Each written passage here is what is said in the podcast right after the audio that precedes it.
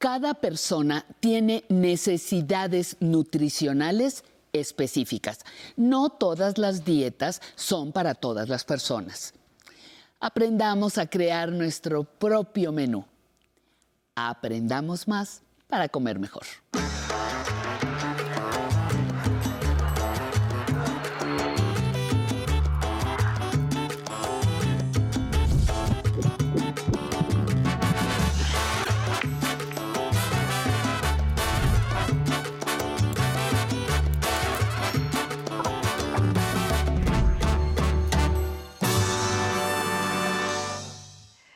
Lunes al fin de aprender a envejecer y mejorar su salud. Y qué mejor que aprender a comer ahora que se nos está terminando el año. Bienvenidas todas las personas a Mejorando mi Salud. El día de hoy tenemos para usted un programa interesantísimo, pues nos invita a analizar muy bien nuestras decisiones alimentarias.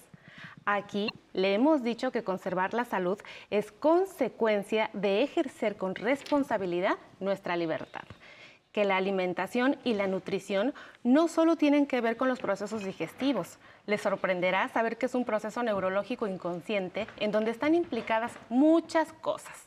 La oferta, la demanda de un producto, la tendencia del consumo del mismo en una población determinada.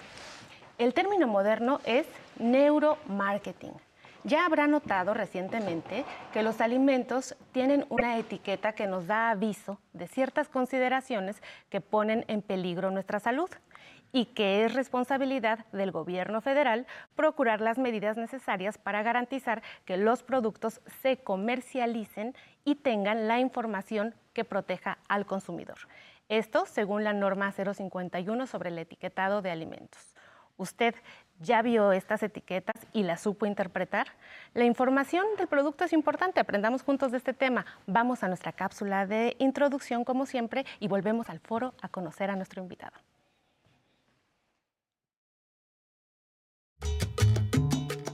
Desde hace más de un año, los alimentos y bebidas preempacados en México traen por ley un etiquetado frontal mediante el cual se informa de manera clara cuando los contenidos de esos productos rebasan los niveles aceptables para mantener la salud de las personas.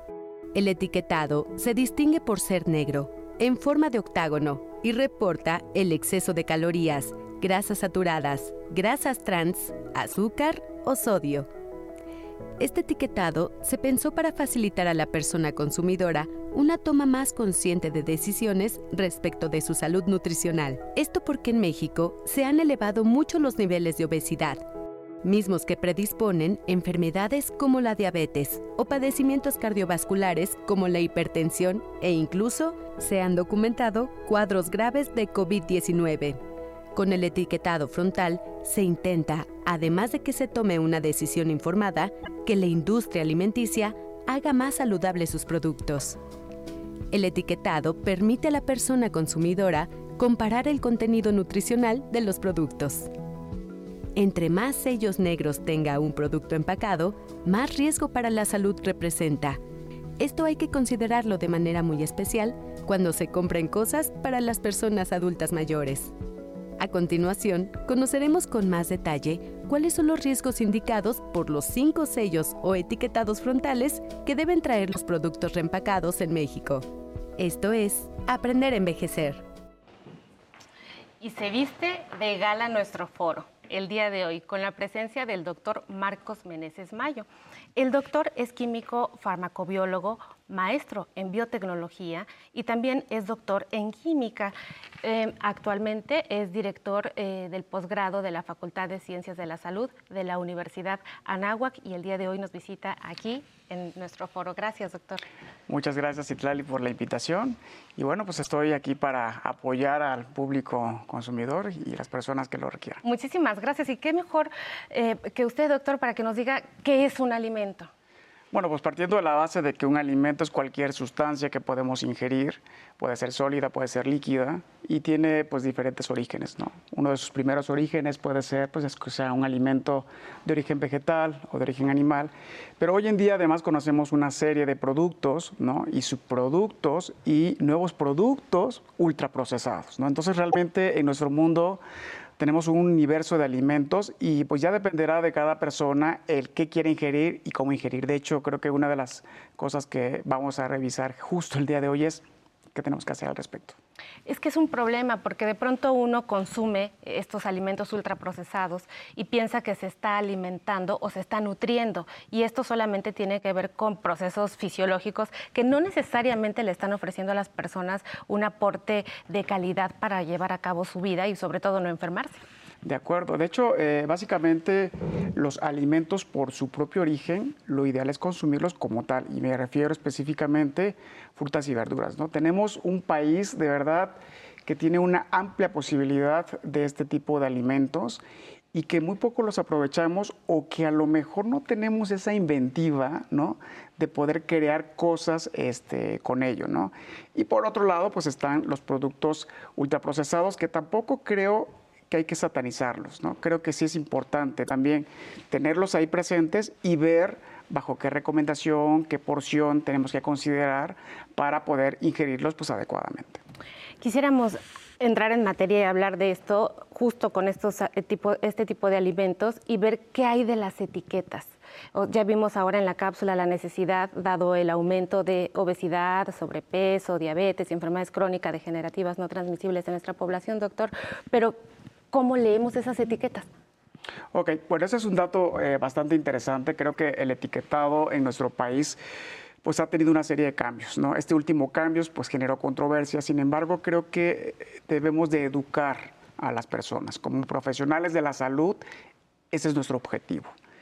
Y me gustaría pues, reflexionar un poquito en ese sentido. Imaginemos que estamos en un supermercado ¿no? y llegamos a una gran diversidad de productos, de colores, hay olores en un supermercado, ¿no? Cada pasillo huele distinto. Cada pasillo huele diferente, inclusive, no sé si has notado, pero hasta la temperatura es diferente.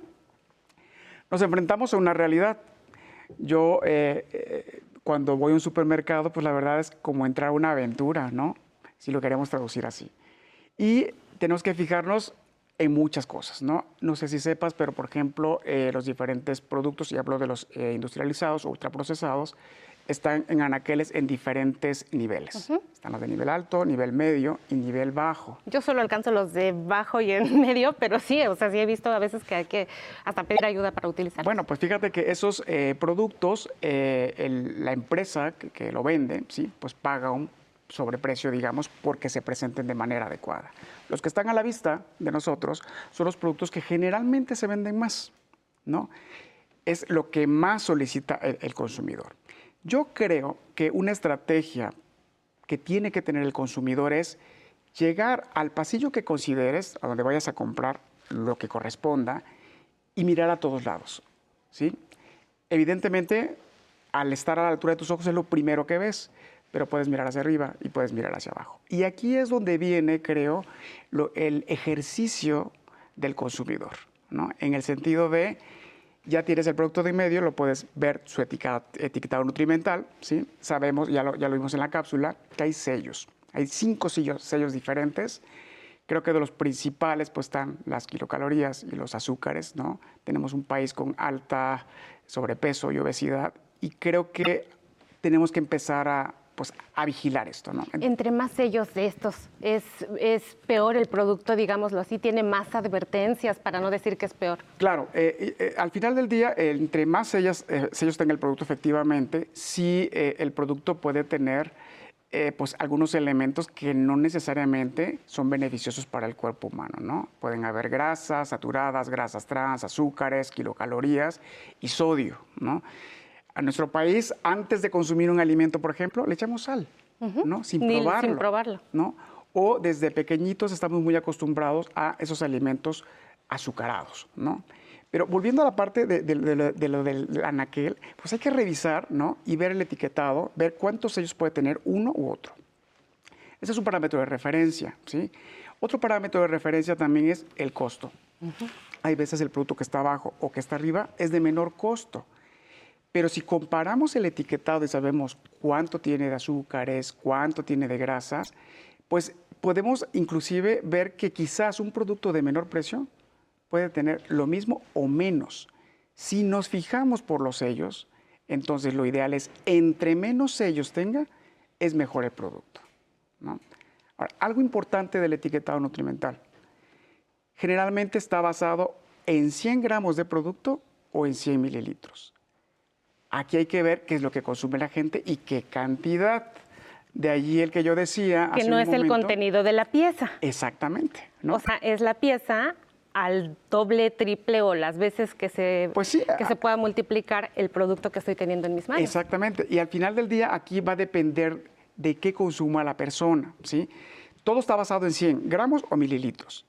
Pero si yo soy un paciente que a lo mejor no puedo comer un determinado producto, pues no me comería los 100 gramos, me comería menos cantidad de producto. ¿no? Por eso decía en su momento que no todo está este, satanizado.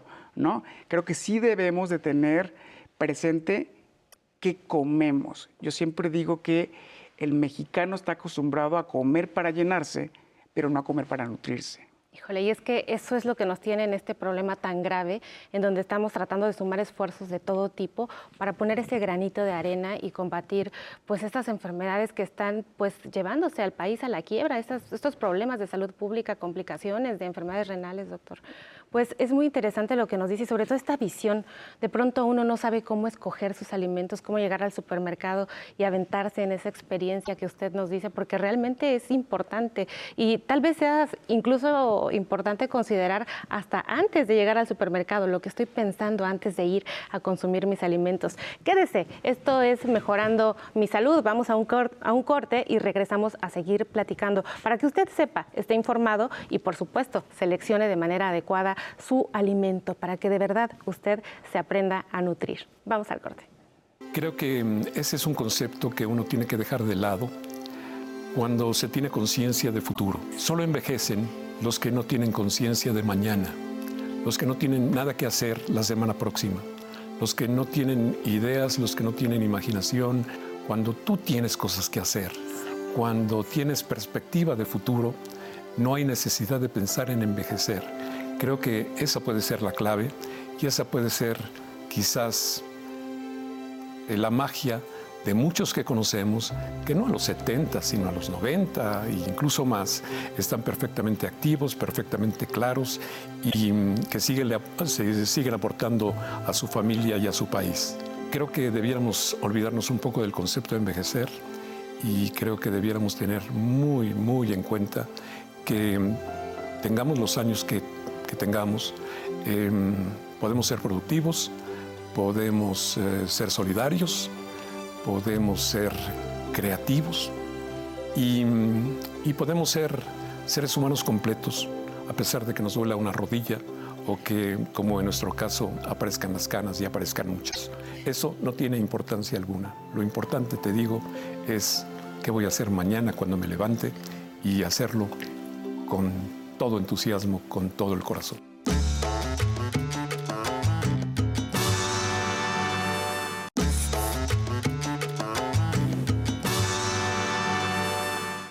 Seguimos esta mañana platicando con el doctor Marcos Meneses Mayo. Él es director del posgrado de la Facultad de Ciencias de la Salud de la Universidad de Anáhuac.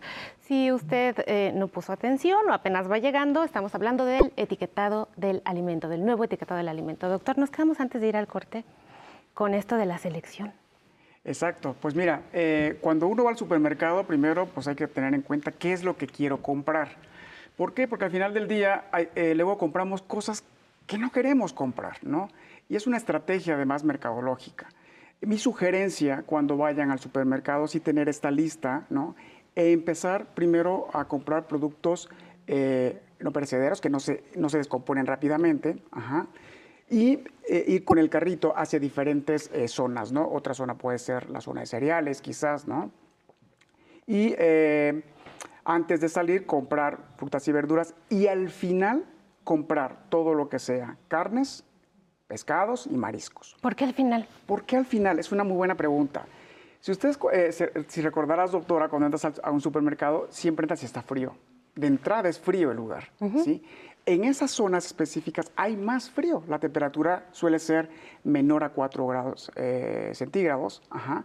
Y tiene un porqué, porque al final del día se tiene que conservar el alimento en algo que se llama la cadena del frío. Esta cadena del frío es muy importante y no se termina cuando salimos del supermercado. se termina en nuestra casa. Entonces, ojo, si van a comprar pues eh, algunos productos como carnes, pescados, pollos, etcétera, de preferencia llévense una pequeña hielera o inclusive en algunos supermercados te venden unas bolsas metálicas. Lo metes allí y cuando llegas al supermercado, sales del supermercado, llegas a tu casa. ¿no? Yo lo que siempre comento es, curiosamente los supermercados están donde hay comercios, hay más cosas que ver no, no, despistarse, es irse directamente a casa y guardar inmediatamente a refrigerar. Ah, yo pensé en que, por ejemplo, a mí me gusta comprar el pollo en el mercado y ahí no tienen una red de frío tan, tan sofisticada como en un supermercado. También me tengo que llevar la hielera. Fíjate qué, pregunta tan interesante. Justo eh, eh, en, nuestro país, en nuestro país, esto nos falta, ¿no? Esa cultura de tener una cadena del frío. Eh, lo ideal es que lleves una hielera para que tu producto llegue bien a tu casa y tengas pues el menor deterioro posible, ¿no? Eh, no todos lo tienen, desafortunadamente, pero también te puedo decir que eh, eh, a lo mejor en los tianguis, pues sí se tiene algo en refrigeración, no siempre, ¿no? Entonces puedes llegar a tener un producto que se empiece a deteriorar pues muy pronto, ¿no? Es muy interesante. Nuestra siguiente pregunta es del público, doctor. ¿La vamos a ver? De acuerdo. Hola, buenas tardes. Soy Juan Ignacio Islas. Tengo 68 años y este pues tengo ciertas dudas con el nuevo etiquetado porque ahí nos advierten que, que hacen daño a algunos tipos de alimentos Gracias, Ignacio, por esta valiosa pregunta. ¿Qué le parece, doctor Meneses, si hacemos una lista de cuatro puntos que las personas que nos ven eh, tengan en consideración sobre el etiquetado para que les quede muy, muy, muy claro de qué deben de estar revisando? Perfecto. Bueno, pues el etiquetado está hecho básicamente para indicarte que hay un exceso de ciertos componentes, ¿no? Que pueden ser azúcares, que pueden ser este, grasas saturadas, ¿no? Grasas trans. Aquí hay algo muy interesante, por ejemplo. ¿Qué son las grasas trans? Fíjate que eso es sumamente importante. Una grasa eh, eh, trans, por ejemplo, es aquella que está en sólido, por ejemplo, mantequillas, este, pueden ser mantecas, ¿no? La propia carne tiene grasas eh, trans y grasas saturadas, ¿no? Son las que debemos de evitar a toda costa, ¿sí? En México, todas las fritangas, lo que huele rico es lo que más se come. Pero hablando de la etiqueta puntualmente, es revisar entre menos ellos tenga, mejor. ¿Sale? De preferencia que no haya tanto contenido de azúcar, porque eso al final del día se traduce en las kilocalorías que pueda llegar a tener. ¿Cuánto es mucho contenido de azúcar? Pues, eh, mira, eh, según la norma oficial mexicana, está arriba del más del 10% de los azúcares totales reflejados en kilocalorías, ¿no? Eh, digo, yo te puedo comentar más o menos en, un, en un jugo pequeñito, pues generalmente puede tener entre unas 15 gramos a unos 20 gramos. Si lo vemos en gramaje, eso es diferente, porque en, ese jugo pues está disuelto, no vemos el azúcar. ¿no? Entonces, yo sí les invitaría en casa a que cuando lleguen al supermercado vean cuánto tiene de azúcar añadido y lo midan en cucharaditas o en cucharadas, ¿sí? para que vean lo que se están consumiendo en sólido. Y me refiero al azúcar como tal, ¿no? Azúcar, segundo punto. Azúcar, segundo punto, y sodio, ¿no? Lo que comentábamos hace, hace, hace un momento, de que eh, hay muchos productos industrializados que tienen sodio. Y es normal, al final del día, los productos eh, industrializados o tienen, tienen eh, azúcar o tienen sal, que al final del día son los medios conservadores naturales. Pero si están en exceso, es cuando entonces nos ocasionan daño. ¿no? La pregunta que hacía la persona eh, hace un momento, bueno, ¿nos hace daño? Pues sí, si lo tomas en exceso, por supuesto que causa daño. ¿El siguiente punto? Y bueno, ya una, una recomendación directa, antes de comenzar a comprar un producto industrializado, piensen en un producto natural. En nuestro país tenemos una gran diversidad de frutas, hortalizas que podemos procesar en nuestra propia casa. Inclusive una mermelada la podemos hacer en nuestra casa. ¿No? sin además añadir azúcares. Entonces creo que eso es importante para pues, la familia mexicana. Pues nos falta tiempo para seguir platicando de este tema tan relevante. Esperamos, doctor, nuevamente que con toda esa experiencia e investigación que tiene la Universidad de Anáhuac, pues nos, nos pueda compartir un poco más de lo que hay en cuanto a la evolución de la selección de alimentos y cómo tener disponibilidad de los mismos. Muchísimas gracias. Pues muchas gracias a ti, este, Citlali. De verdad, estoy muy agradecido con ello. En la universidad estamos haciendo justo una aplicación que ve toda la parte de cómo seleccionar los alimentos. ¿no? En un futuro estaremos seguramente informando de esto y será un placer contribuir a la población mexicana en que elijan adecuadamente sus alimentos. Esperemos que así sea y a usted muchísimas gracias. Esto fue Mejorando mi Salud. Nos vemos el próximo domingo con Patti y el lunes aquí tenemos una cita, recuérdelo. Terminamos con nuestra cápsula y sigue Pamela con nuestras redes. Hasta la próxima.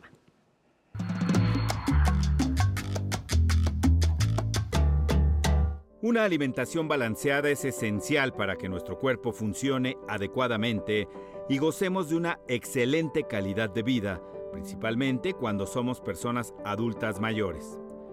Para seleccionar mejor lo que consumimos a diario, podemos tomar en cuenta las recomendaciones del etiquetado frontal de los alimentos procesados. Se debe cuidar, por ejemplo, no exceder las cantidades recomendadas por la Organización Mundial de la Salud, que es un consumo diario máximo de 50 gramos de azúcar, unas 5 cucharas rasas. Debemos estar atentos a la información nutricional de las etiquetas porque consumimos, en el caso del azúcar, excesos casi sin darnos cuenta al añadirla a los alimentos o a las bebidas o cuando tomamos jarabes, jugos envasados o concentrados de frutas, en alimentos procesados, refrescos, dulces, golosinas y yogures, etc. Ante este panorama, la Clínica Mayo de los Estados Unidos recomienda que, al momento de elegir los alimentos en supermercados o tiendas de autoservicio, tengamos la oportunidad de hacer una selección saludable e informada y nos fijemos en el etiquetado. Cuando veamos etiquetas que indican exceso de sodio, azúcares, grasas saturadas, aceite hidrogenado o parcialmente hidrogenado, tomar en cuenta estos excesos. Debemos evitar, por ejemplo, los alimentos marcados con exceso de grasas trans. La grasa trans es la peor para la salud, de acuerdo con la revista médica de la Biblioteca Nacional de Medicina de Estados Unidos. Explica que consumir demasiada grasa trans en su alimentación incrementa su riesgo de padecer enfermedades cardíacas y otros padecimientos de salud. Las grasas trans se producen cuando los fabricantes de alimentos convierten aceites líquidos en grasas sólidas como manteca o margarina. Las grasas trans se encuentran en muchos alimentos fritos rápidos, empacados o procesados. Cabe recordar que la cantidad de grasas totales que figura en la etiqueta de un alimento no es un reporte exacto de los ingredientes que contiene. Hay que buscar un desglose de estos para saber qué tipo de grasas contiene el producto. Es importante consumir alimentos ricos en fibra o bien productos sin grasa, puesto que la grasa tiene más del doble de calorías que los carbohidratos o la proteína en general. Los alimentos cuyo etiquetado marca bajo contenido de grasa generalmente contienen carbohidratos no contabilizados en la etiqueta, por lo que es recomendable ser cuidadoso en su elección. En lo referente a las calorías, se debe poner atención a la ingesta que cada persona, dependiendo de su condición, actividad física y estado de salud, debe consumir para mantenerse sana. Por ejemplo, debemos considerar la cantidad de calorías y el contenido de grasas, azúcares y sal. Y prestar atención al tamaño de las porciones y hacer una cuenta diaria de las calorías que se ingieren en cada comida. Los médicos recomiendan con una dieta balanceada un consumo promedio de 2.000 calorías al día. Más allá de las ventajas que ofrece el etiquetado para elegir alimentos, lo cierto es que entre mayor cantidad de alimentos frescos y sin conservadores se consuman, más beneficios veremos reflejados en nuestra salud.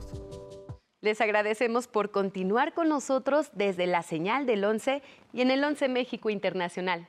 Recuerden que tenemos diferentes medios de contacto para escucharlos, como el teléfono 55 51 66 40 00.